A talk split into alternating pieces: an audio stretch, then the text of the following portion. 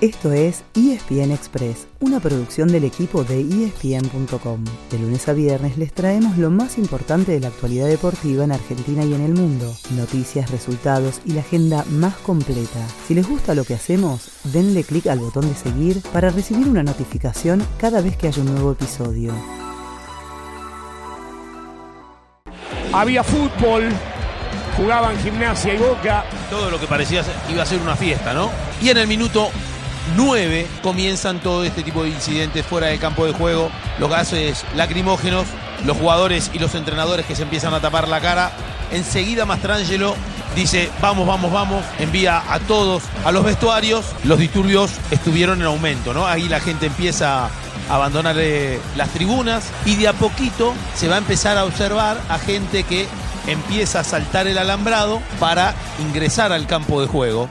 Gimnasia Boca era el partido más relevante de la fecha de la liga profesional, pero se terminó suspendiendo con el marcador en cero antes de que se llegaran a jugar 10 minutos. Es que afuera del estadio hubo incidentes muy graves cuando los hinchas locales trataban de ingresar y las puertas ya estaban cerradas. Para disuadirlos, la policía usó balas de goma y gases lacrimógenos, pero la nube llegó al campo de juego. El árbitro Hernán Mastrangelo decidió que los jugadores y los cuerpos técnicos se fueran al vestuario, pero los hinchas, sofocados por el gas, no podían abandonar las tribunas y empezaron a trepar el alambrado para entrar a la cancha. Así que unos 40 minutos más tarde, la liga profesional anunció la suspensión por falta de garantías. Mientras tanto, desde afuera llegaba la peor de las noticias, ya que un hincha de gimnasia murió después de sufrir un infarto.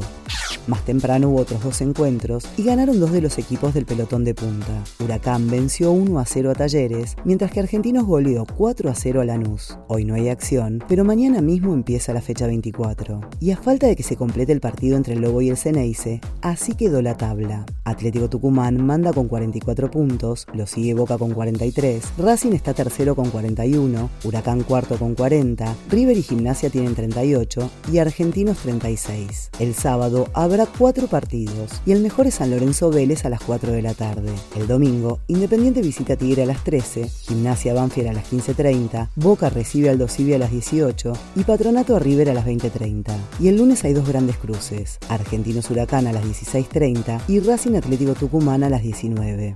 Ayer hubo un gran estreno para los suscriptores de Star Plus, una serie de entrevistas bajo la etiqueta En Primera Persona. Entre otros, hablaron Lautaro Martínez, Cuti Romero, Alexis McAllister y Lionel Messi. Si alguien pensaba que la pulga nos iba a salir del guion, se equivocó, porque dijo que el de Qatar seguramente sea su último mundial. Se los contamos así, sin anestesia, y dejamos que decante de a poco cuando falta solamente un mes y medio para el debut de la selección argentina.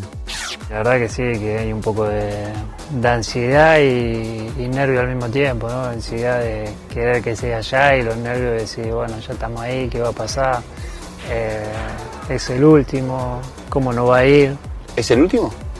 Sí, seguramente sí. Seguramente sí. Ahora sí, volvamos a la agenda, porque como cada fin de semana, el mejor fútbol europeo está en ESPN y en Star Plus. Y como cada fin de semana, acaban nuestros recomendados. El sábado a las 10 de la mañana arranquen con Sassuolo Inter, o un poco más tarde a las 11 con Manchester City Southampton. Sigan a la 1 con Milan Juventus, o esperen a las 13.30 para Borussia Dortmund Bayern Múnich. Y a las 4 de la tarde, conecten más de un dispositivo para Getafe Real Madrid y Reims PSG. El domingo hay mucha Serie A y Premier League a la mañana, pero pueden aguantar hasta las 12.30 con Arsenal Liverpool. A las 13 tienen Cremonese Napoli, a las 15 Everton Manchester United y a las 15.45 Roma Leche. Además de fútbol, tienen mucho para elegir. El viernes al mediodía, las Panteras juegan con Italia por el Mundial de Vóley y cierran su participación en segunda fase el domingo ante Puerto Rico. El sábado, de días para el rugby, con Top 14 de Francia, Premiership de Inglaterra y todo el Urba Top 13. Y de noche para el boxeo, ya que pelea el único campeón mundial argentino, el Puma Martínez, con el filipino Jerwin Ancajas. Además, durante todo el fin de semana la Fórmula 1 corre en Japón. Y si gana la carrera y además el bonus por la vuelta más rápida, Max Verstappen será nuevamente campeón. Ese fue el final del episodio de hoy. De lunes a viernes, al comenzar el día, les contamos lo que pasó y lo que se viene en el mundo del deporte. Los esperamos en el próximo episodio con mucho más ESPN Express.